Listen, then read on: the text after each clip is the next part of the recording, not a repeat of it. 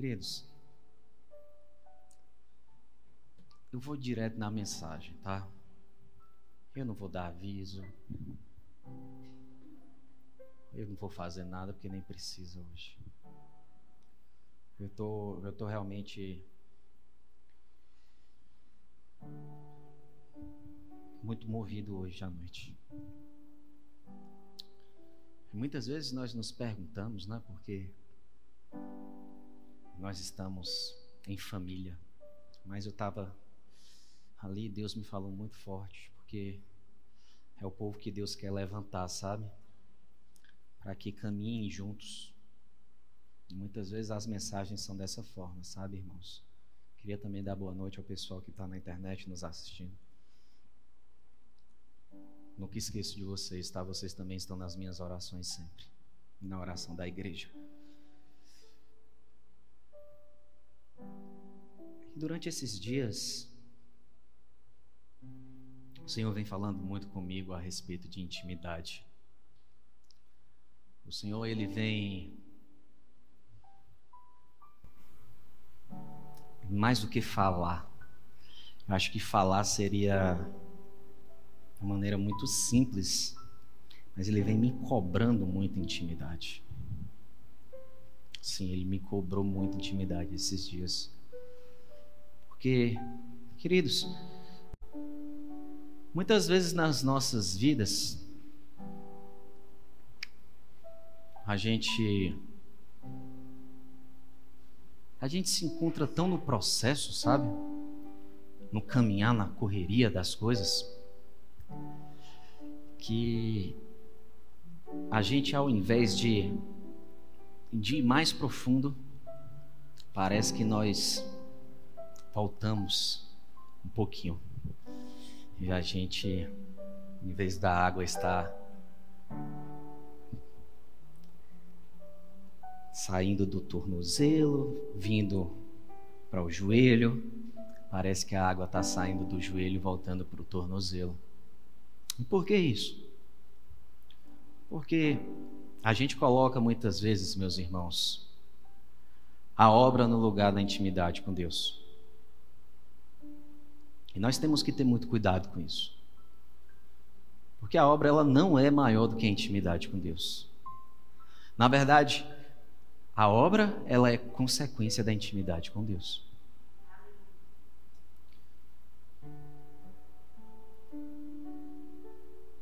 E Deus ele veio realmente durante esses dias ministrando muito ao meu coração sobre essas questões. Porque na sede de, de acertar tanto, sabe, meus filhos, em fazer o que Deus quer, a gente se, se precipita ou a gente quer passar o tempo das coisas do Senhor. E aí, o que é que acontece? A gente para de escutar o que Deus quer falar conosco. Sim. Porque muitas vezes é assim igual um pai a mãe. O pai ele vai nos dar um conselho, a mãe vai nos dar um conselho. E a gente acha que aquele conselho ele ele já já basta para a nossa vida toda. E a gente não quer mais escutar outros conselhos, porque a gente pega aquele conselho aqui e a gente quer levar para a vida toda e a gente fica surdo para as outras coisas. Não preciso mais de conselho. Esse conselho já me basta e a gente começa a caminhar, a gente começa a andar os nossos dias e os afazeres da vida e a correria, né? Todo mundo para e pergunta: como é que tá? Não, a vida tá muito corrida. Tá bem, mas a vida tá muito corrida. Nossa, eu não tô tendo tempo de fazer nada. A vida tá muito corrida. É, a vida tá muito corrida para todo mundo, queridos. Eu eu sei disso. Mas o que eu sei também é que muitos têm tempo de intimidade com Deus e poucos não estão dando o tempo devido de intimidade com Deus. E aí que vem Quando a gente planta na intimidade, a gente vai colher realmente frutos tão belos, tão suculentos, tão gostosos, não somente de olhar, mas de pegar, de experimentar. Mas de outra forma, quando a gente planta de a todo custo, porque a gente tem aquela semente na mão e a gente tem que plantar naquele momento, sem intimidade com Deus. Sim, pode até dar, sabe? O fruto. Mas de longe é um fruto bonito, sabe? Mas quando você realmente começa a encostar, você começa a ver de perto, você percebe que tem alguma coisa errada. Você percebe que tem alguma coisa errada naquilo ali, que está faltando alguma coisa. Você não sabe o que é porque foi plantado do mesmo jeito, é a mesma semente supostamente. Mas será que é a mesma semente? Será que o adubo foi o correto? Sabe? E, e eu fiquei tão preocupado essa semana com isso, queridos. Eu queria abrir o meu coração para vocês. Eu fiquei muito preocupado com isso. Se nós estamos adubando a semente que Deus está nos dando de maneira correta. Porque eu, o que eu mais prezo, sabe, meus filhos, meus irmãos em Cristo, é que a gente possa plantar da maneira correta. Mas o que nós não podemos é deixar que os afazeres do dia tomem conta de todo o nosso tempo e a gente simplesmente tire 30 minutos, 10 minutos, uma hora. Mas que essa hora vire uma obrigação durante os nossos dias. E a gente faça de maneira rotineira e às vezes vire uma obrigação o nosso momento com Deus. Sabe? A gente fala tanto aqui, você está fazendo devocional, você está lendo a Bíblia, ah, eu tento, estou tentando, mas para mim é difícil e tudo. E aí, às vezes a pessoa começa, mas não porque ela quer, mas porque ela quer uma obrigação e ela implanta uma obrigação na vida dela. Será que Deus ele tem que ser uma obrigação nas nossas vidas? Ou ele realmente ele tem que ser o nosso amor? ele tem que ser aquilo que nos supre, como um alimento nos supre diariamente. Sabe, irmãos, eu venho pensando tanto isso durante essa semana. Eu queria que vocês pudessem abrir a Bíblia de vocês. Acho que não vai dar para ler, né? Mas vocês podem acompanhar aí no, nas televisões. Ezequiel 47, a partir do versículo a partir do versículo 1.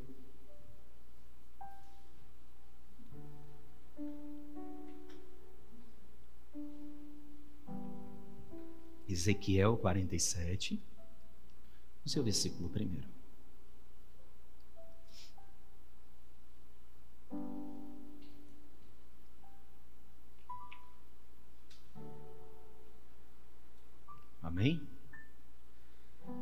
O homem levou-me de volta à entrada do templo e vi água saindo de debaixo da soleira do templo e indo para o leste, pois o templo estava voltado para o oriente. A água descia debaixo do lado sul do templo, ao sul do altar. Então ele me levou para fora pela porta norte e conduziu-me pelo lado de fora até a porta externa, que dá para o leste, e a água fluía do lado sul. O homem fala para o lado leste com uma linha de medir na mão, enquanto ia mediu 500 metros e levou-me pela água que batia no tornozelo. Ele mediu mais 500 metros e levou-me pela água que batia na cintura. Mediu mais 500 metros e levou-me pela água que chegava ao joelho.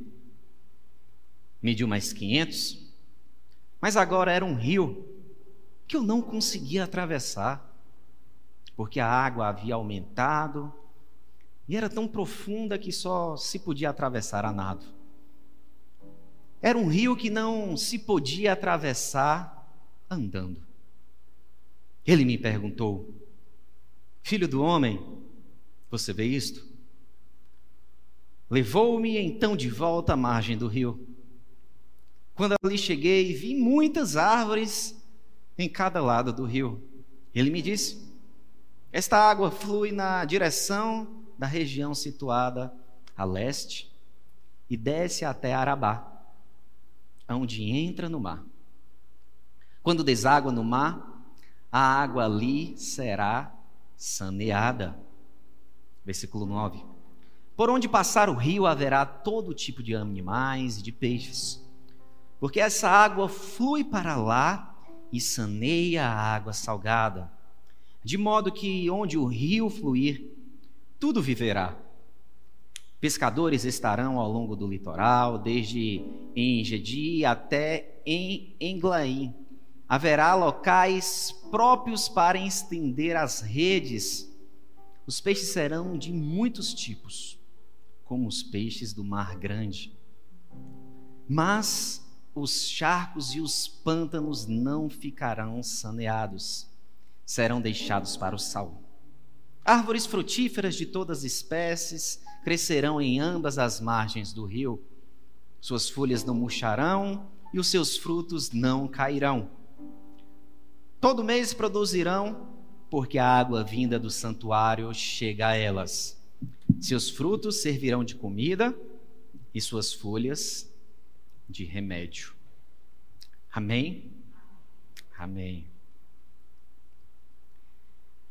Irmãos, esse é um texto que muitas vezes pode ficar aí um pouco confuso, mas é um texto muito bonito, porque realmente foi uma revelação que Ezequiel ele recebeu é, do Senhor. E aqui fala realmente de algo muito lindo. A gente pode pode analisar da seguinte forma: esse mar que está falando aqui é o Mar Morto. O Mar Morto era um mar de águas salgadas. E quando a gente lê aqui, lá em cima,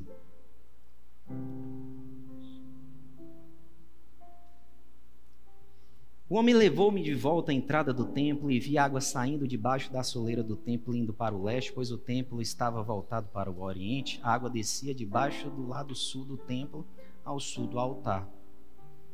Sabe? A gente já começa aqui de uma forma muito linda, porque Ezequiel ali, ele viu uma revelação muito forte. Que ele enxergava as águas saindo do altar do Senhor, e elas indo em direção ao Mar Morto. O Mar Morto, como eu falei, era o mar onde ele era salinizado, cheio de sal. Então, um mar que ele é muito salgado, ele não consegue muitas vezes ter vida. E o que é que acontecia, queridos? A partir do momento em que a água, saída do altar do Senhor, ela começava a fluir e descer para o mar morto, tudo aquilo ali começava a ter vida. Peixes, árvores, eles começavam a brotar árvores ali, peixes começavam a nascer. E o Senhor mostrou isso para Ezequiel. Quando eu li esse texto, o Senhor ele já me mostrou uma coisa muito muito grande, porque muitas vezes nas nossas vidas, sabe, irmãos, eu vejo que nós estamos como um mar morto, sabe? sem vida por dentro. Nós estamos esperando alguma coisa acontecer. Mas, quando as águas do Senhor chegam, rios de água viva, quando nós encontramos o Senhor, essas águas elas descem e elas entram de uma forma que elas dão vida aonde não existe mais vida. Aonde muitas vezes para o homem é impossível que exista vida. E eu queria te perguntar nessa noite, querido irmão, querida irmã, para você, o que é que na sua vida se encontra como mar morto? O que é que na sua vida precisa realmente que as águas do templo do Senhor ela possa restaurar? Porque realmente tudo pode ter restauração, sabe? Tudo. O Senhor pode restaurar e pode dar vida a um mar aonde não existia vida, ele pode criar peixes ali, ele pode fazer com que árvores secas elas possam florescer. E nas nossas vidas ele pode tirar todo o pecado e transformar uma vida que muitas vezes não tem mais salvação aos olhares dos homens, é uma vida de gratidão ao Senhor. Sabe, filhos, quando a gente volta aqui para o versículo 3, ele fala assim: O homem foi para o lado leste com uma linha de medir na mão. E enquanto ia, mediu 500 metros e levou-me pela água que batia no tornozelo. Sabe, quando a gente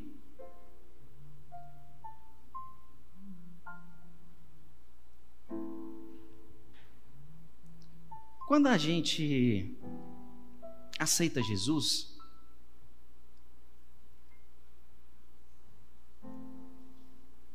Jesus ele chega de maneira suave nas nossas vidas. E é como se nós estivéssemos em terreno arenoso. E Jesus chega e nos convida a colocar os pés em águas cristalinas. E nós colocamos. E é tão gostoso, sabe? Porque a gente sente algo diferente. A gente olha para aquela água e a gente nunca viu uma água tão cristalina daquela, sabe, meus irmãos? E aquela água ela sobe e ela vai nos transformando de uma forma tão diferente. Porque a gente já tinha experimentado outros tipos de água. Mas a água que o Senhor ele nos proporciona é uma água totalmente diferente. Porque ela vem do Espírito Santo de Deus. Sabe? E é isso que o texto ele quer dizer. Que naquele momento o homem levou Ezequiel e ele mediu ali 500 metros, mas Ezequiel colocou os pés e ele o que? Chegou ao tornozelo. Isso quer dizer o quê? Que realmente quando nós colocamos os pés e sentimos somente a presença de Deus ao nosso tornozelo, é porque ainda nós estamos em uma medida de só conhecermos ao Espírito Santo. Nós conhecemos ao Espírito Santo nós recebemos o Espírito Santo e conhecemos o Espírito Santo. Mas aí, meus irmãos, o que é que acontece? Lá no versículo 4, ele fala assim: E ele mediu mais 500 e levou-me pela água, que já batia onde? Na cintura. Sabe, irmãos?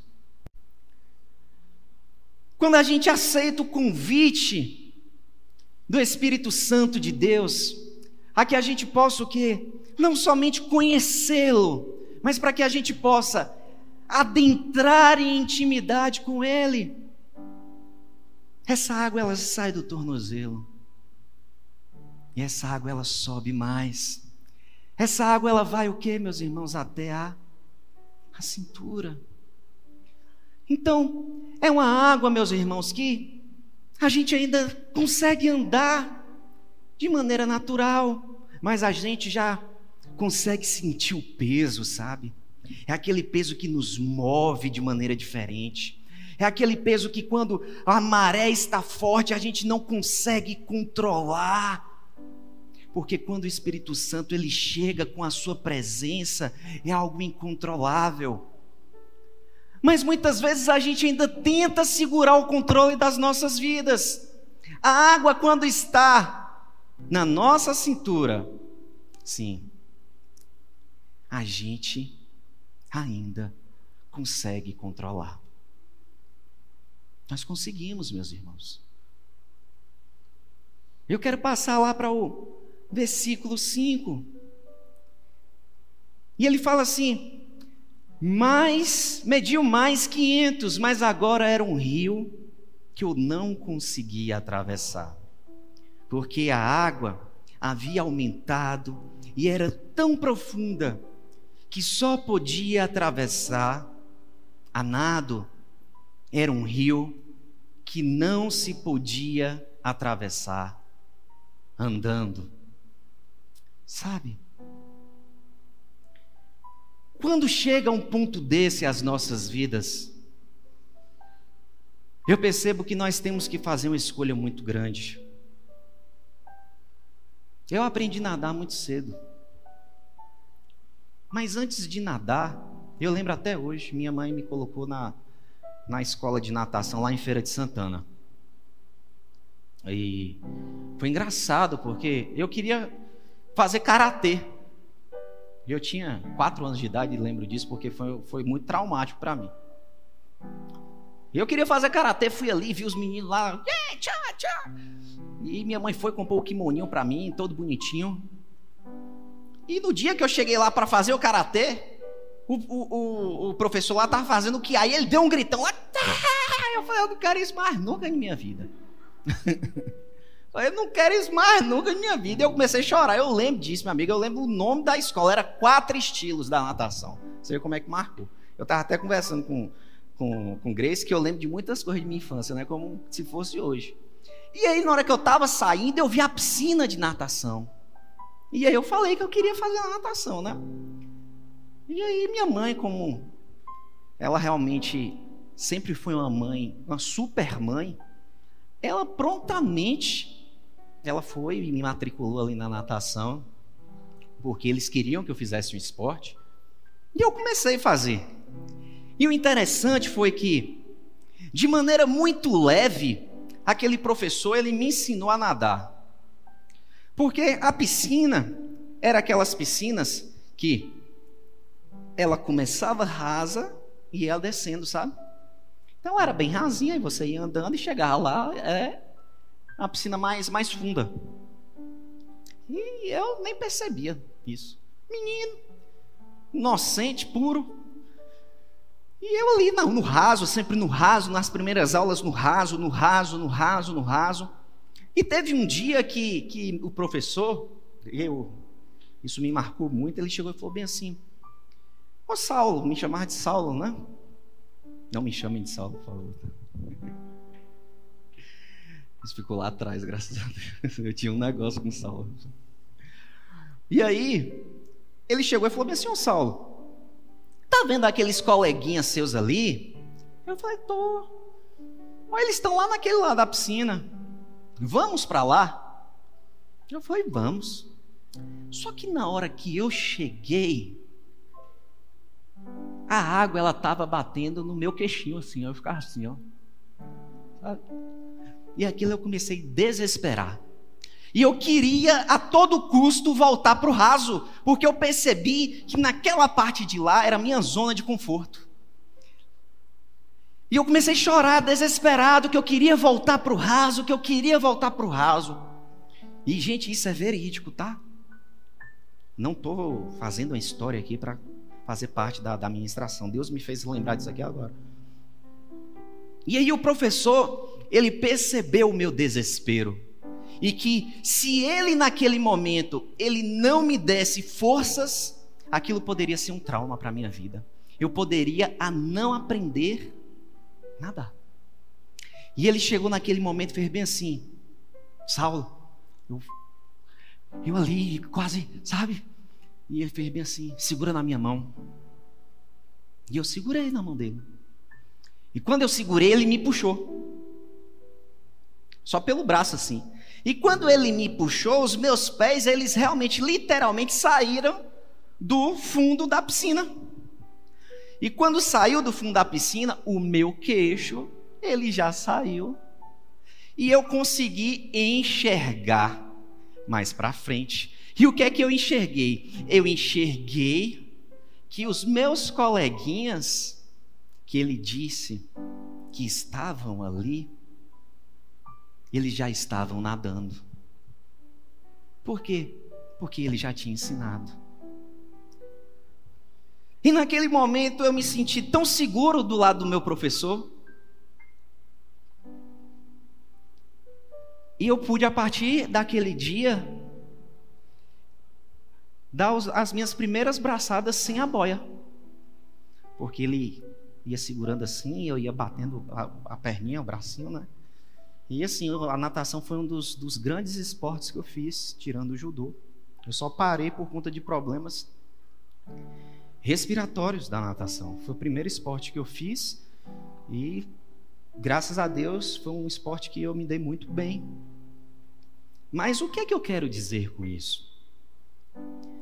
Tem momentos, meus irmãos, que nós vamos ter que fazer escolhas. Porque naquele momento, mesmo como criança, se eu não confiasse no meu professor, eu tenho certeza que ele pegaria e me voltaria para o raso e ele voltaria para todo o processo. Todo o processo. Todo o processo. Sabe por que um professor faz isso? Ele só passa a próxima fase se nós estivermos prontos. E ele naquele dia achou que eu já estava pronto e ele me levou. Só que eu confiei no processo, eu confiei nele. E da mesma forma, eu quero lhe perguntar nessa noite: quantos aqui olham para Deus não somente como Pai, mas como seu professor de vida? Sabe, aquele que, que não quer te fazer mal, ele não quer te colocar em rascada, de jeito nenhum, ele só quer o seu bem. E muitas vezes você olha um problema, e você não acha solução, porque se você der mais um passo, para você é impossível. Mas é esse passo que Deus quer que você dê. Porque com Ele, se você der esse passo, é assim que vai acontecer, porque Ele vai estar te tirando do chão e te conduzindo. Sabe?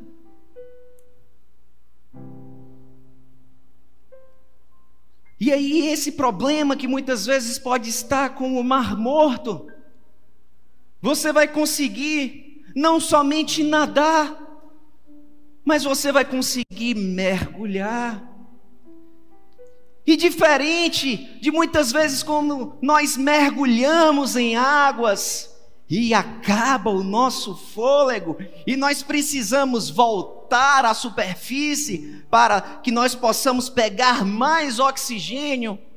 Quanto mais nós nos mergulhamos na intimidade com Deus, mais Ele nos dá mais fôlego de vida, mais palavra, mais coragem, para que nós possamos ir mais intimamente profundamente ficar ao lado dele.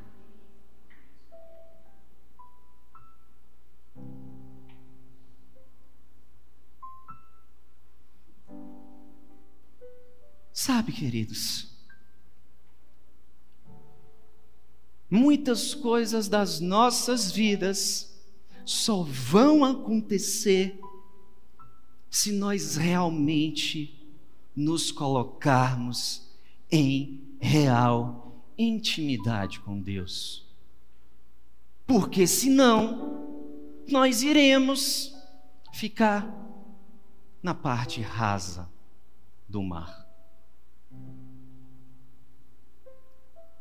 E algumas coisas, sim, elas vão surtir efeito. Porque você deu um passo, e Deus é assim: você dá um passo, Ele vai, e amém, eu lhe abençoo.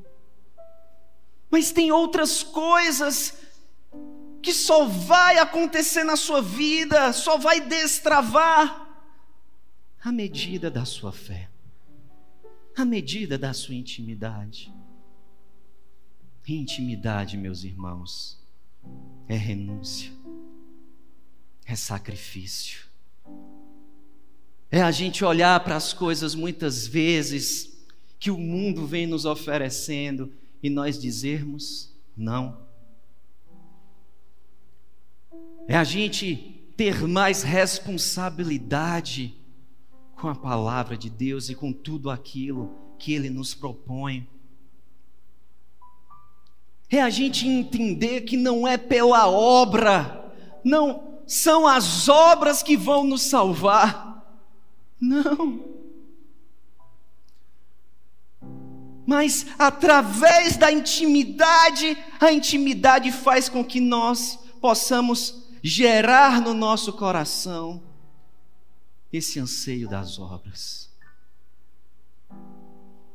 Nós precisamos entender isso urgentemente. Sabe, filhos, porque senão nós seremos uma igreja que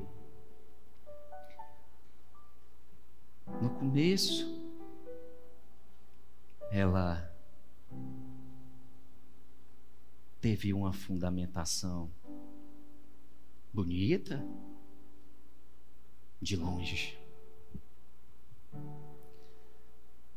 Que as pessoas olhavam Falar, nossa, mas que igreja bonita, que pessoas, as pessoas ali, elas, elas adoram o Senhor de maneira avivada, de maneira eufórica, com fervor. Mas com o passar do tempo, como você olha para, como eu falei, para um fruto e você vai se aproximando, Cadê a intimidade? Cadê a palavra? Porque, queridos, a palavra ela vai produzir em vocês mudança. A palavra vai produzir em vocês vontade de fazer diferente. A palavra vai produzir em vocês vontade de estar mais próximo de Deus. A vontade, a palavra vai produzir em vocês o tempo de não ter simplesmente um momento de Deus como obrigação, mas a cada dia mais você querer mais e mais tempo ao lado de Deus. Sabe, eu não vou falar que é inadmissível porque é de cada um, queridos, mas um verdadeiro cristão, ele não se limita a um tempo determinado de intimidade com Deus. É o tempo que Deus quer que ele esteja com ele.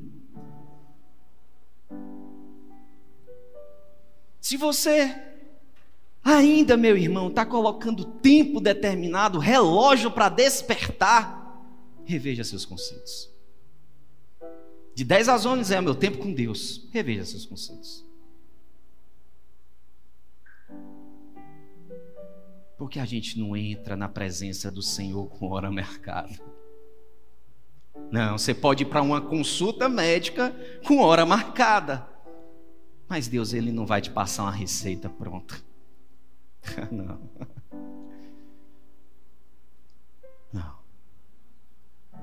Você tem que fazer por merecer para que essa receita chegue até você. E nós somos maduros como seres humanos hoje para entender isso.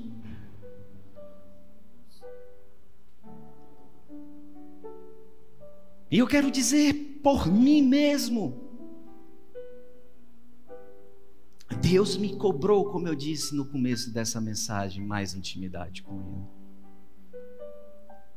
Porque não se trata do santo nome, não se trata de quatro paredes aqui, não se trata de um púlpito bonito, não se trata de dízimos e ofertas que são alçados aqui, que vão pagar contas ou vão sobrar para que nós possamos fazer algo a mais. Não, irmãos. Se trata da minha intimidade como filho de Deus. Porque, além de ser pastor dessa igreja, eu sou filho do Senhor. E se eu esquecer disso, e viver somente como um pastor daqui, eu estou esquecendo de tudo aquilo que Deus já me ensinou. Que você também não se esqueça, independente daquilo que Deus te chamou para fazer, que antes de tudo você é filho e filha dele. As coisas vão chegar com o tempo você vai se sentir atolado, não somente com suas obrigações, na sua vida particular, no seu trabalho, mas com seus afazeres ministeriais, porque todos nós temos afazeres ministeriais se nós pararmos para analisar. Você se sente atolado uma hora, mas a gente tem que priorizar a nossa intimidade com Deus, porque Ele faz com que o tempo seja remido. Peça a Deus, Deus, que eu não sinta sono, para que eu possa falar contigo. Que no momento que eu estiver falando com o Senhor, seja o melhor momento do meu dia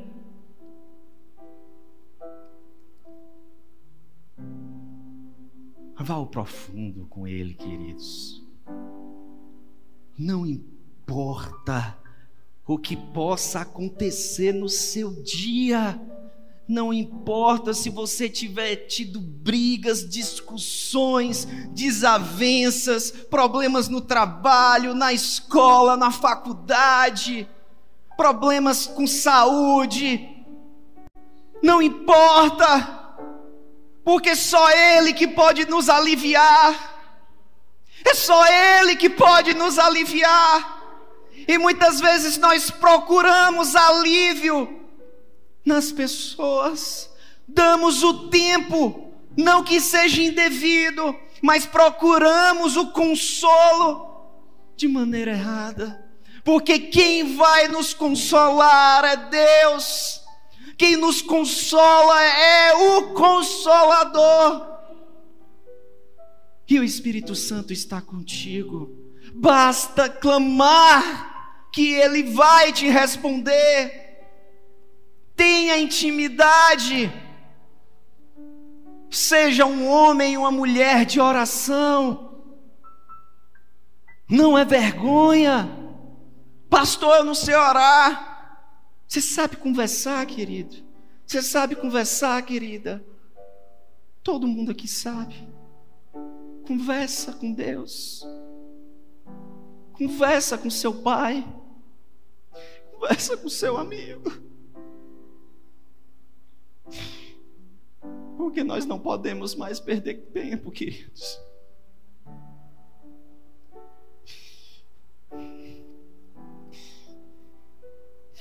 Nós não podemos mais brincar de igreja. Nós não podemos mais brincar de vir aqui adorar o Senhor todo final de semana.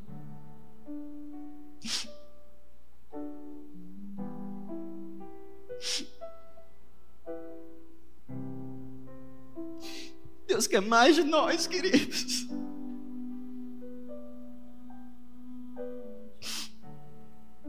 Deus quer muito mais da gente. Deus quer que você conheça Ele de maneira individual. Conhece seu pai, filho. Conhece seu pai, filha.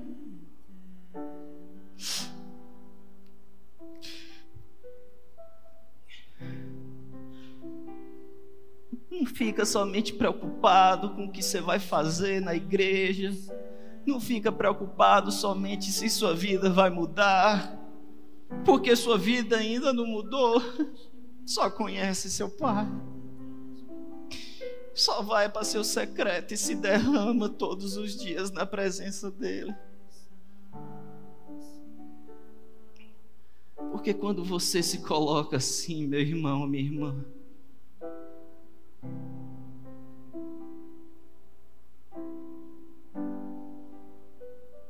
presença dele é tão diferente.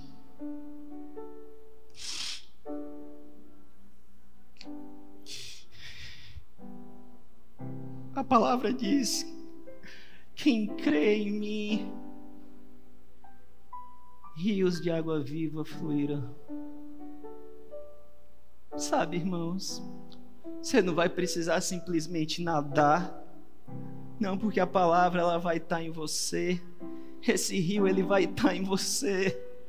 Então você não vai afogar na palavra, você não vai afogar nessa água, porque você já vai estar transbordando dela. Se deixe transbordar, meu irmão, minha irmã. Se deixe transbordar. Para que quando você estiver cheio, ela possa transbordar por você. Que outras pessoas elas possam receber de você também, não porque você quer que outras pessoas te enxerguem, não. Não por isso, mas porque você está transformado.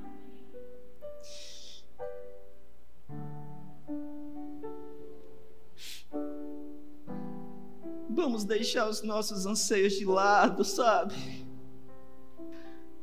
Vamos deixar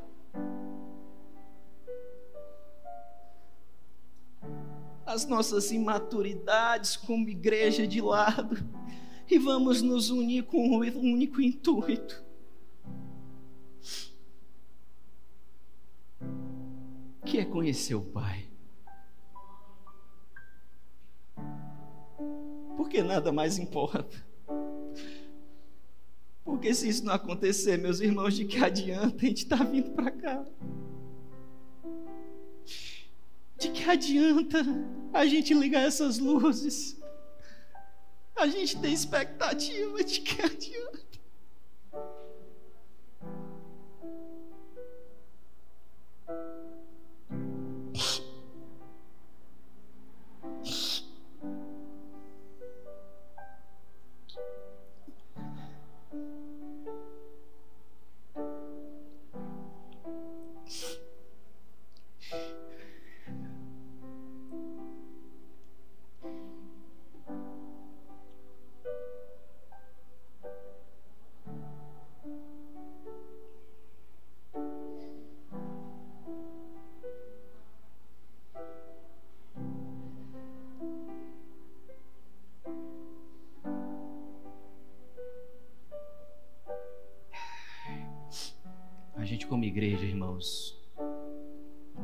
Vamos conseguir crescer como corpo de Cristo se a gente conseguir entender que não são cadeiras ocupadas. Não se trata disso. Mas se trata de nível de intimidade. Se trata de maturidade com o Senhor. Eu sempre falei isso aqui com vocês, sabe? Para mim é muito melhor a igreja vazia com o povo curado do que uma igreja cheia com o povo doente que não entende a palavra de Deus. Porque eu quero, quando Jesus voltar, eu poder olhar para Ele e falar: Senhor, eu te entrego teus filhos, Pai. Aleluia. Eu fiz o meu papel, Senhor. Eu falei da tua palavra, Deus. Eu levei o teu povo à intimidade, Senhor. Então, filhos, não percam mais tempo. Não percam mais tempo. Não brinca mais, não. A gente não está no parque de diversão. Se joga, mergulha e busca o Senhor. Amém.